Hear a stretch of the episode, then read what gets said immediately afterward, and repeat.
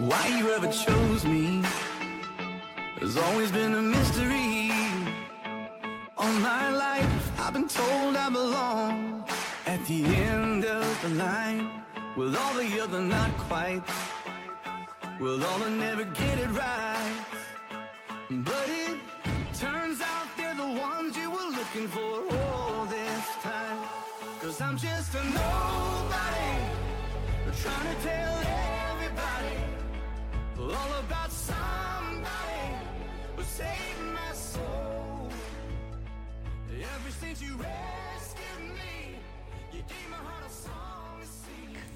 Hola, hola a todos en este nuevo episodio. Es nuestro episodio número 6 de Los Don. De los dos, nadie. Nadie. Nadie. Así que los Don Nadie los saluda hoy. Que nadie más sepa que estamos aquí. Qué chiste tan malo. La verdad, sí, y así queda. Ok. Bueno, queremos invitarlos a que si no han escuchado los anteriores, por favor pónganse en las pilas y adelantemos cuaderno porque estos temas son importantes sobre todo para nuestra alma y nuestro espíritu, que es lo que estamos hablando.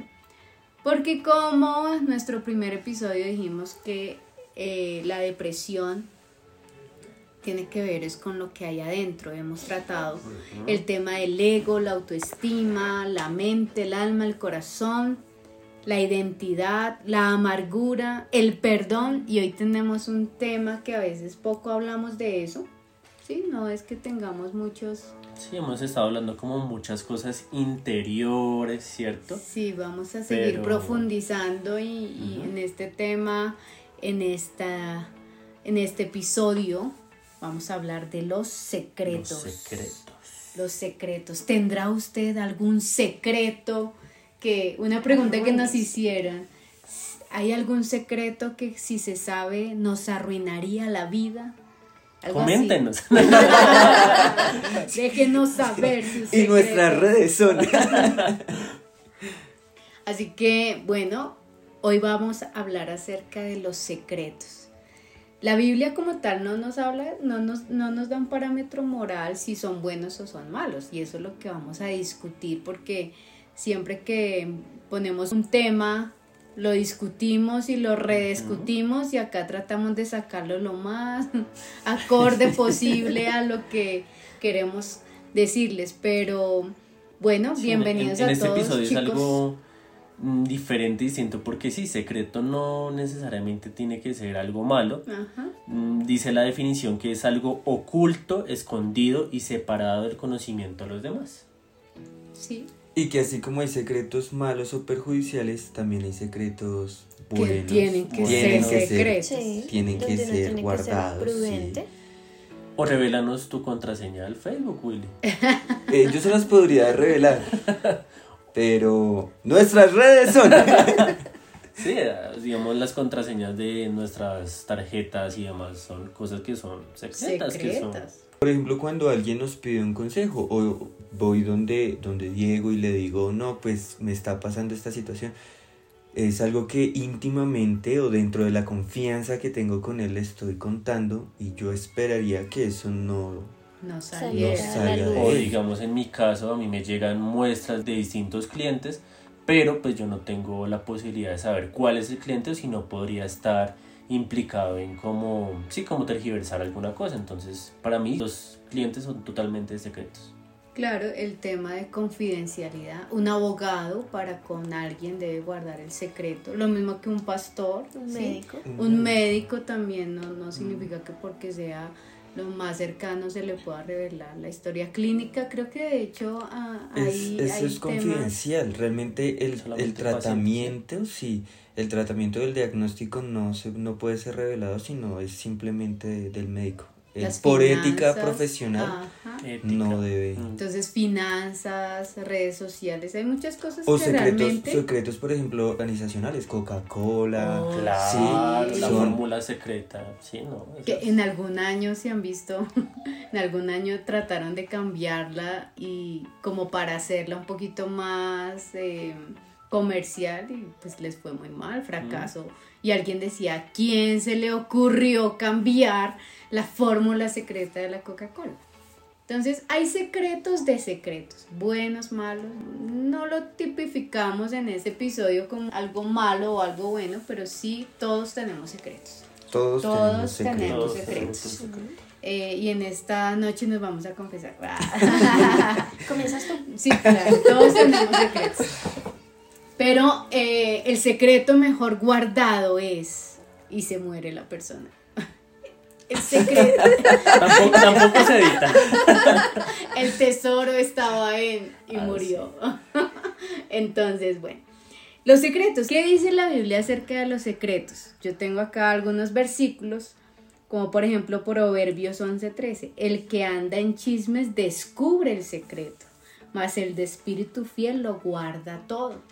Acá me está diciendo que develar un secreto me considera a mí un chismoso, pero que el prudente lo guarda todo. En Proverbios 20 también inicia de la misma manera, el que anda en chismes descubre el secreto, no te entremetas pues con el suelto de lengua. Entonces acá no, nos está diciendo es inicialmente pueden haber secretos y, y yo debo tener personas en las cuales pueda confiar y debo estar mirando pues quién es esa persona.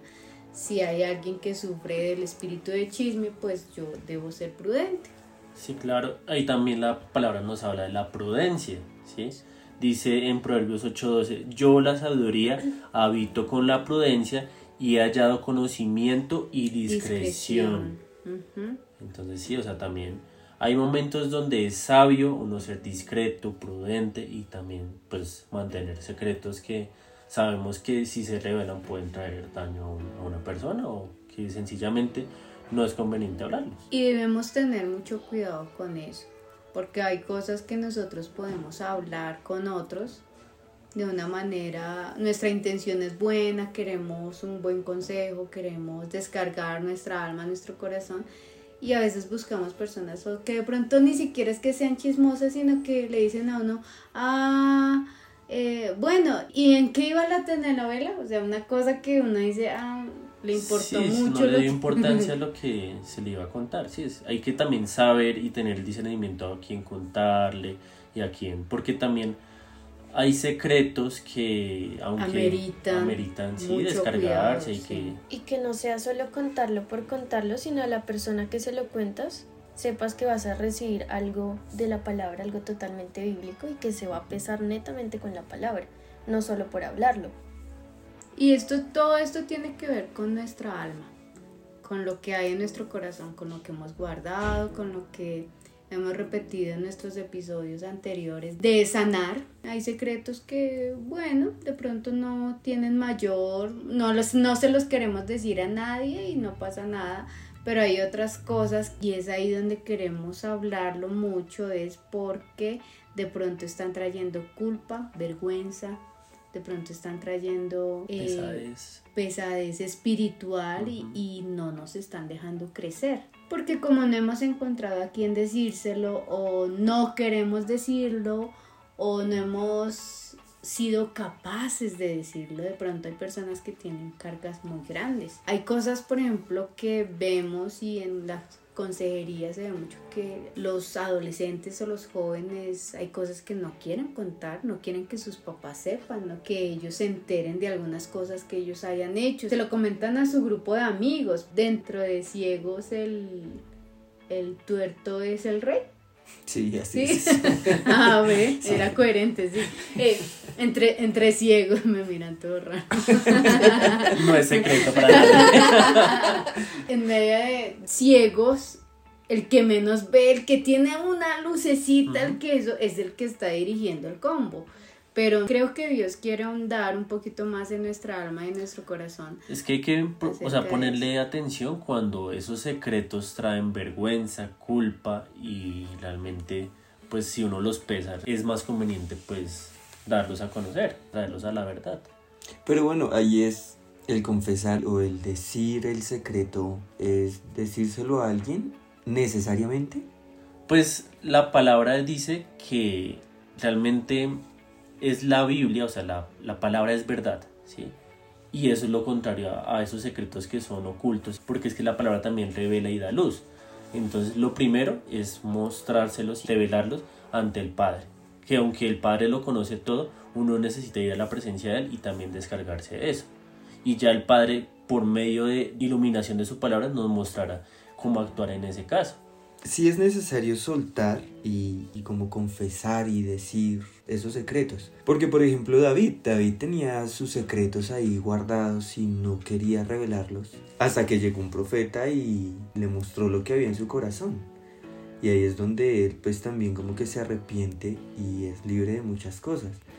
Pero hay cosas, por ejemplo, que yo no quiero revelar o no quiero contar, pienso o creería yo que a veces no es tan necesario por causa de mi vergüenza o de mi culpa no decírselo a alguien, sino poder estar en paz con Dios. O sea, no es necesario que yo tenga que buscar al pastor de la iglesia y decirle mis culpas, a no ser que sea algo que ya no sepa manejar. Pero lo importante es poder estar en paz con Dios. Ahí la Biblia dice que nosotros tenemos acceso directo al Padre. O sea, realmente no necesitamos a nadie para podernos acercar a Dios, sino a través de Jesucristo. Y Jesucristo es nuestro abogado y es nuestro defensor.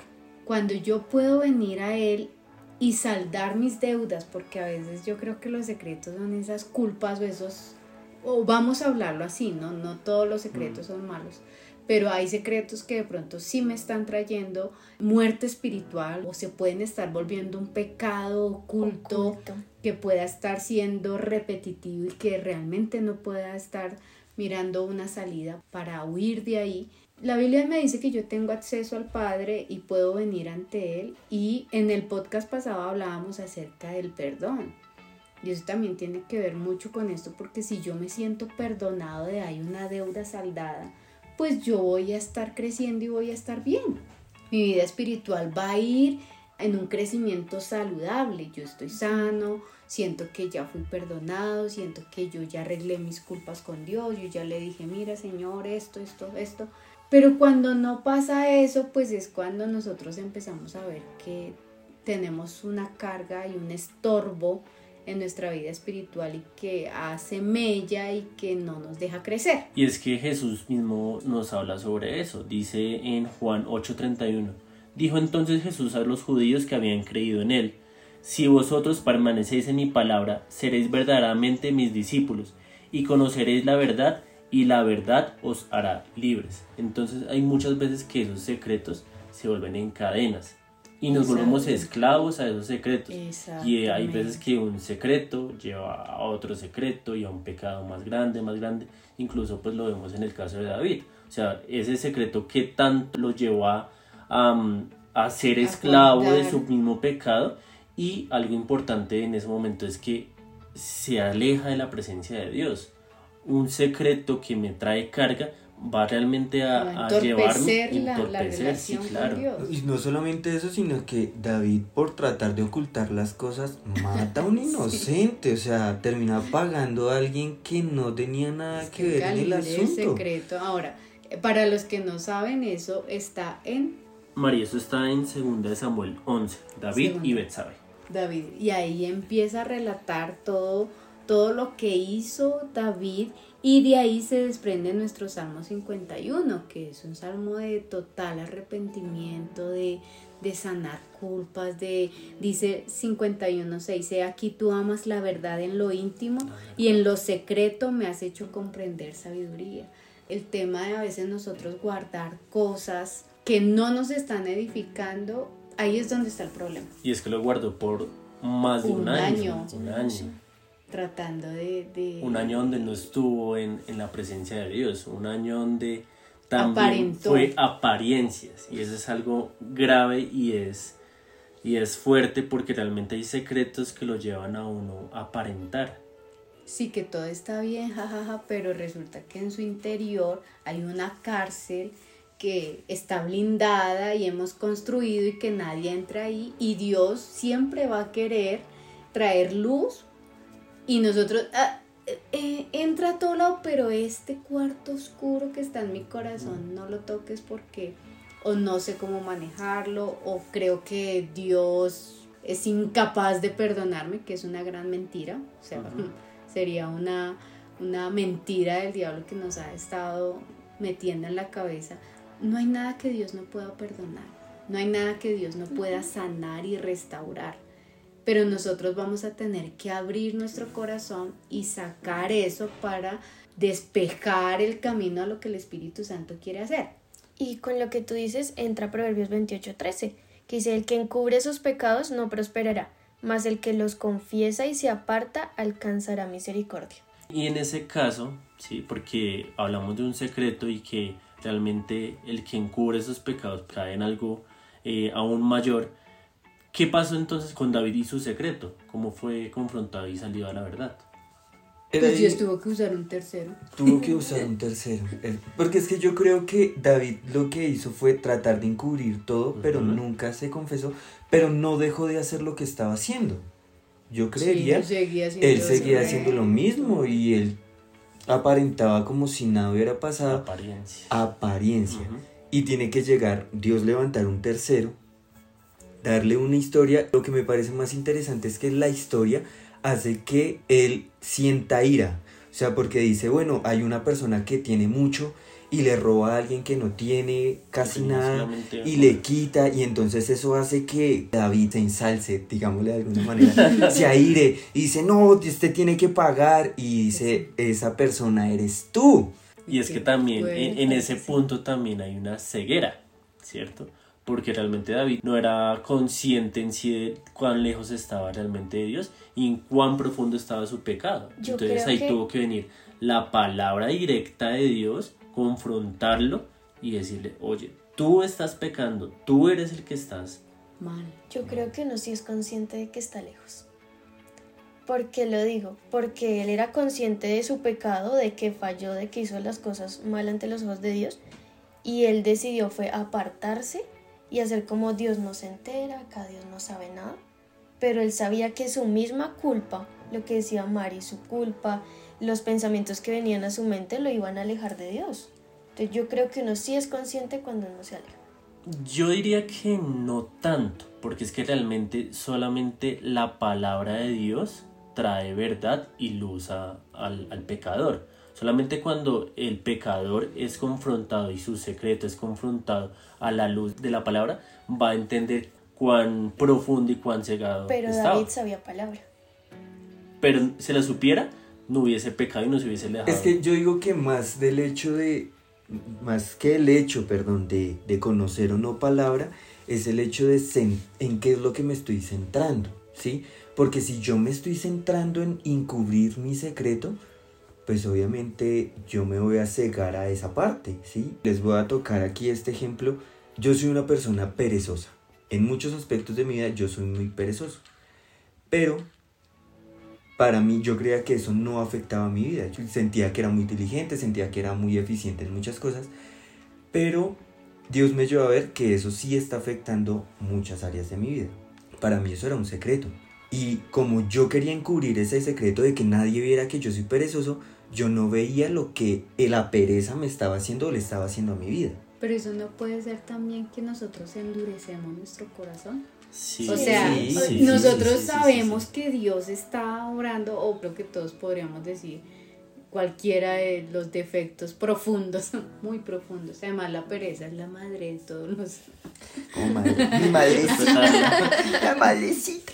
Entonces, nosotros a veces teniendo esa información en nuestra mente, nos rehusamos llevarla al corazón y empezamos a endurecer nuestro corazón. Eso sí es uno de los peligros más grandes que el creyente puede tener, endurecer su corazón, porque ahí sí cualquier cosa que le hablen, cualquier exhortación, va los domingos a la iglesia, puede dar su ofrenda, puede cantar y levantar las manos, pero si no hay un corazón contrito y humillado, es como esa gota que cae en la piedra y se desliza. No pasa nada porque, porque yo ya determiné endurecer el corazón yo opinaría que David en ese momento, él endureció su corazón. O sea, él conocía la palabra, ¿cierto? Y al endurecer su corazón, pues estaba cegándose a la luz de la verdad. Y yo creo que a veces eso también nos puede estar pesando mucho a nosotros de saber que Dios nos ha llamado a libertad y como decía el capítulo que leíamos ahorita, la verdad nos hará libres, pues yo a veces necesito ser confrontada también, necesito también que me digan mis verdades. Lo que pasa es que quien me lo va a decir con amor y con ternura y con paciencia, pues va a ser la palabra de Dios. Me va a romper en dos. ¿Sí? Si a veces llega otra persona, pues yo, ay, o sea, no juzguemos, no me juzguen o no tienen por qué criticarme. Y es verdad, a veces nosotros no deberíamos darnos tan duro entre nosotros mismos como hermanos, pero a nosotros a veces sí nos falta ir a saldar cuentas con Dios. Entonces preferimos dejar ese tema ahí pendiente y en algún momento digo, eh, voy a ir con Dios, ¿sí? Y de pronto ese momento nunca pasa y Dios tiene que mandar terceros o cuartos o quintos. Yo no sé cuántas veces Dios tendrá que llamarnos la atención. Igual es que la palabra es espada. Y es espada que penetra hasta partir el alma y las coyunturas y los tuétanos, o sea, lo más profundo. ¿sí? Y dice Juan 17, 17, eh, santifícalos en tu verdad. Santifícalos en tu verdad, tu palabra es verdad. Porque es muy importante y solamente el poder de la palabra, que es realmente la verdad, puede traer esa, esa sanidad a mi corazón y poder darle como solución a esos secretos que son ocultos. Y que están trayendo pecado a mi vida. Sansón tenía un secreto que no podía revelar, que era el de dónde provenía su fuerza. Él se lo reveló a Dalila y ahí tuvo el peor problema de su vida. O sea, porque Dios le había dicho no se lo digas a nadie.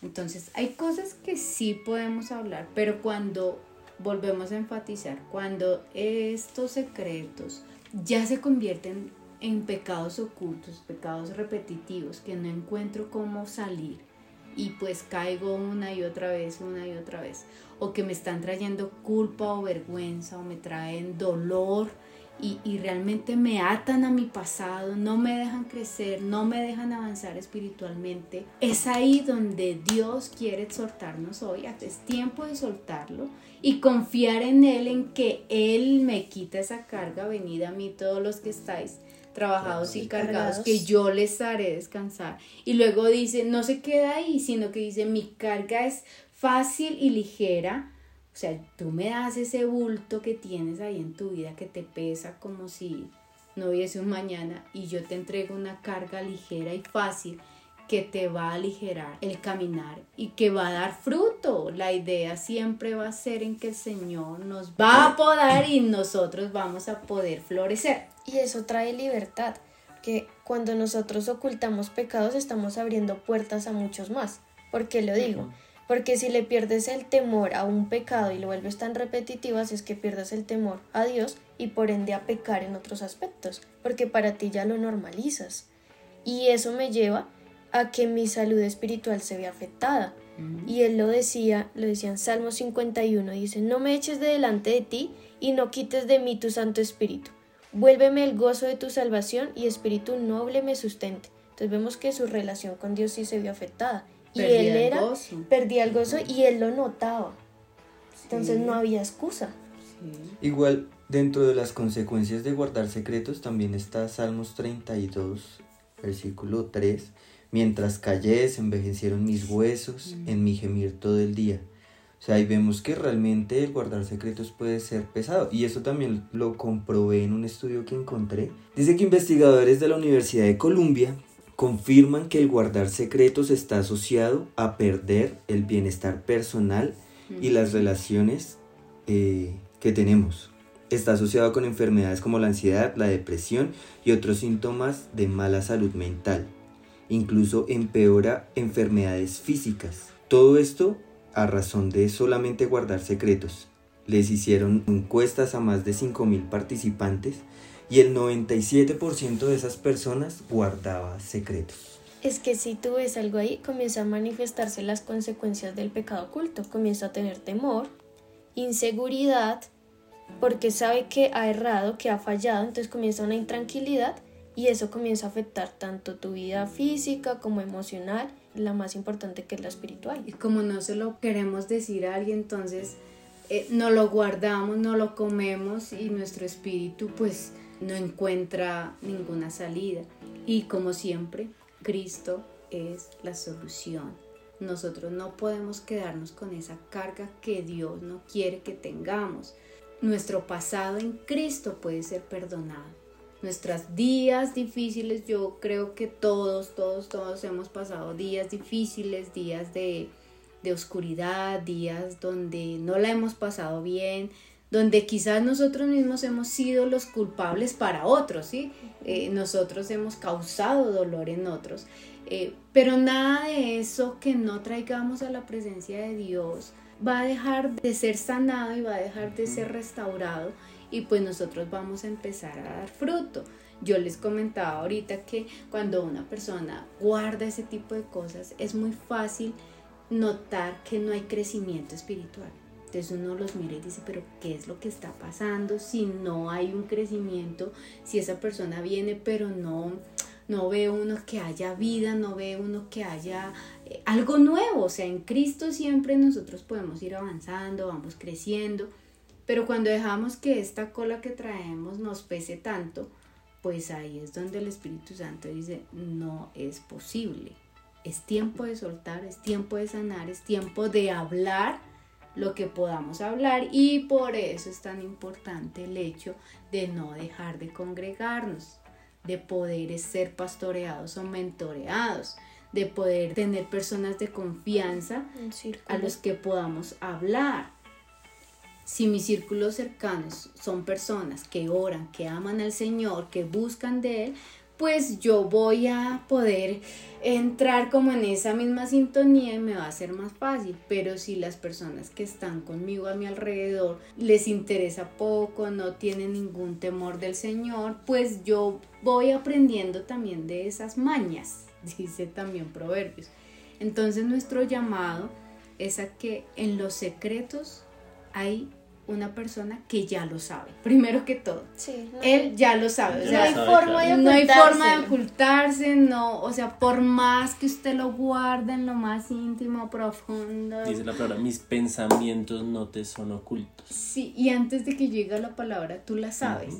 Así que una verdad que es inquebrantable es que Dios lo sabe todo desde lo más profundo de nuestro corazón hasta lo más simple o hasta lo más superficial. Él ya lo conoce y es por eso que nos dice como que venga. O sea, yo estoy acá. ¿Por qué no viene? Porque no viene y me lo cuenta? Venga, venga usted y descargue su alma que yo estoy aquí para ayudar. Y con eso yo leía Isaías 29:15 y dice, ay de los que van muy hondo para esconder sus planes al Señor y realizan sus obras en tinieblas y dicen, ¿quién nos ve? ¿Quién nos conoce? Sí, seríamos ilusos de pensar que Dios no lo sabe, Él lo sabe. Ya, y esa es una primera premisa y eso nos debe dar paz. Ahora, podemos ser descarados, ay, como Dios lo sabe, ¿yo para qué?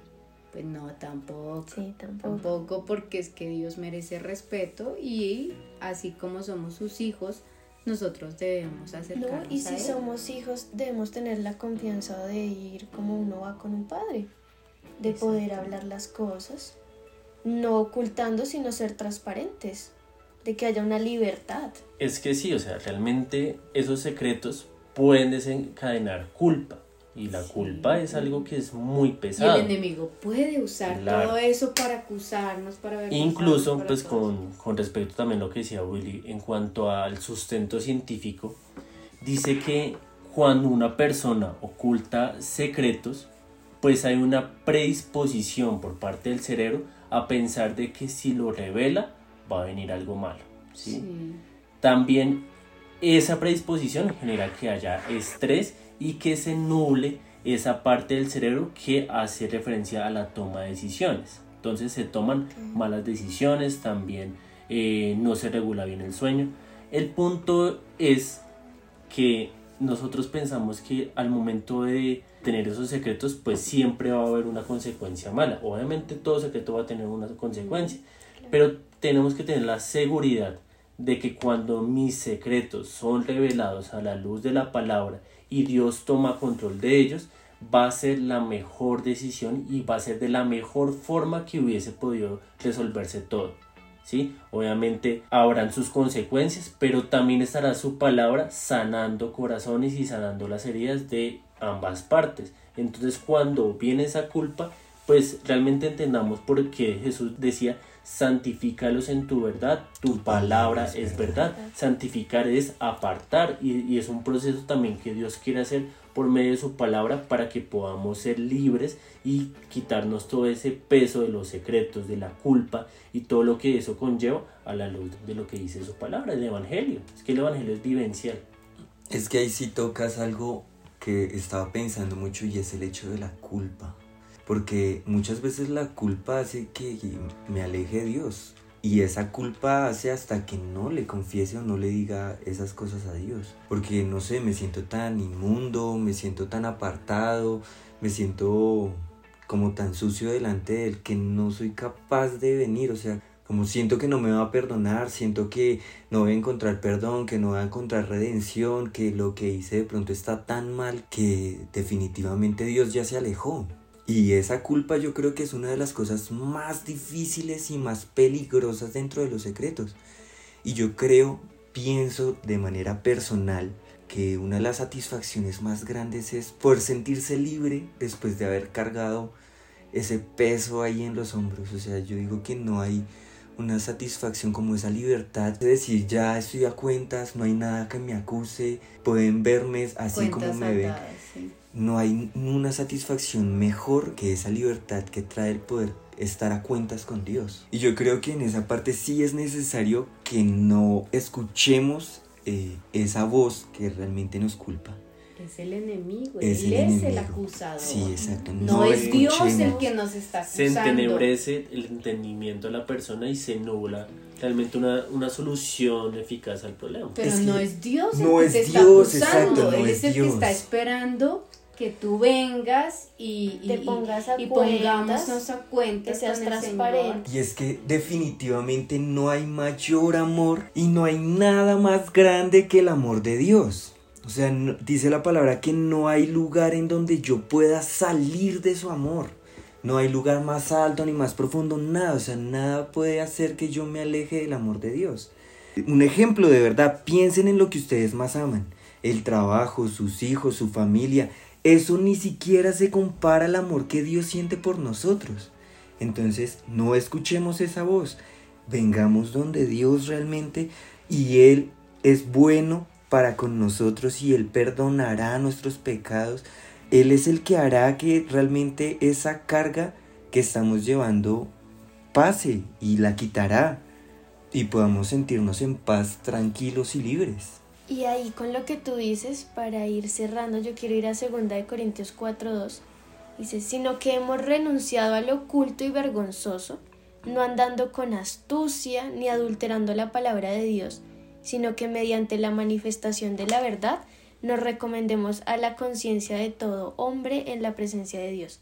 Y vemos que él dice renunciando al oculto, a lo vergonzoso, dejar de andar con astucia, de dejar de tratar de ocultar las cosas y suavizar mi pecado, sino venir realmente donde el Padre, que yo sé que voy a tener perdón.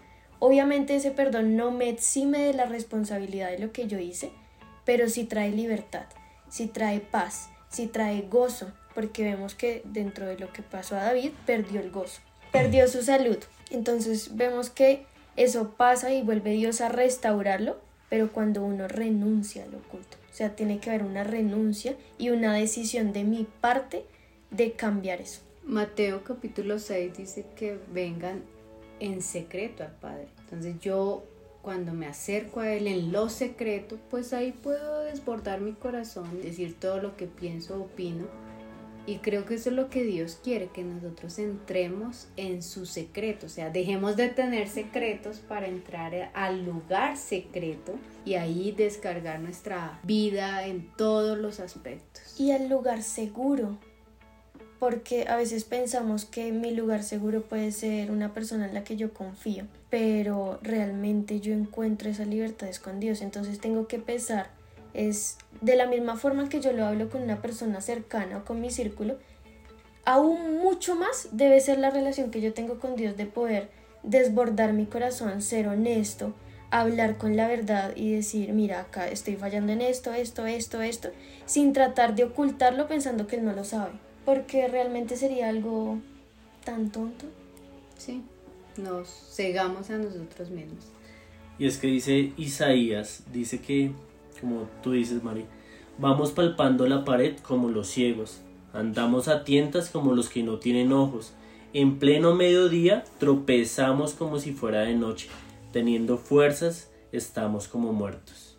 ¿Y qué es lo que quiere Cristo? Dice en Efesios 5.1, andad como hijos de luz, sed pues imitadores de Dios como hijos amados y andad en amor como también Cristo nos amó. O sea, realmente es absurdo porque a veces con esos secretos y con esa culpa andamos como realmente ciegos a plena luz del día, ¿sí? Y teniendo la claridad de poder ver, pues no acudimos a esa fuente de luz que es Cristo y el poder de su palabra. Entonces, realmente Dios nos quiere hacer libres de nuestros secretos, de nuestras culpas, solamente pues acerquémonos pues a Dios, que Él es fiel y justo para perdonar y también para entender que estamos pasando el día de hoy. Así es, así que queridos oyentes, participantes de nuestros podcasts, gracias por escucharnos, gracias por estar con nosotros, seguimos recibiendo todas sus preguntas, todos sus casos, eh, queremos empezar a escuchar testimonios, así que vamos a traer a otras personas para para que podamos ir retroalimentando todo lo que hemos venido hablando. Y gracias a ustedes, gracias por este tema, por este tiempo, gracias a nuestro Señor, que es el que siempre nos ayuda a hacer todas las cosas. Así que nuestras redes sociales son...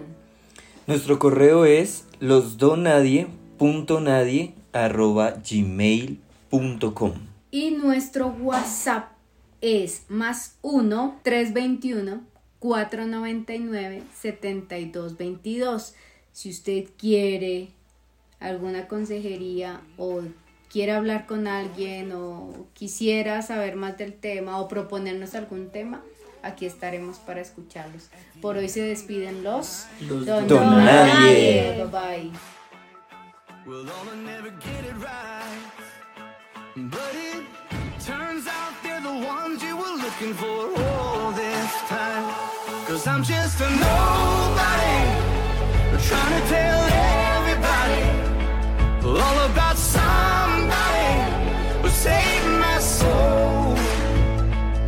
Ever since you rescued me, you gave my heart a song to sing. I'm living for the world to see. Nobody but Jesus. I'm living for the world. Nobody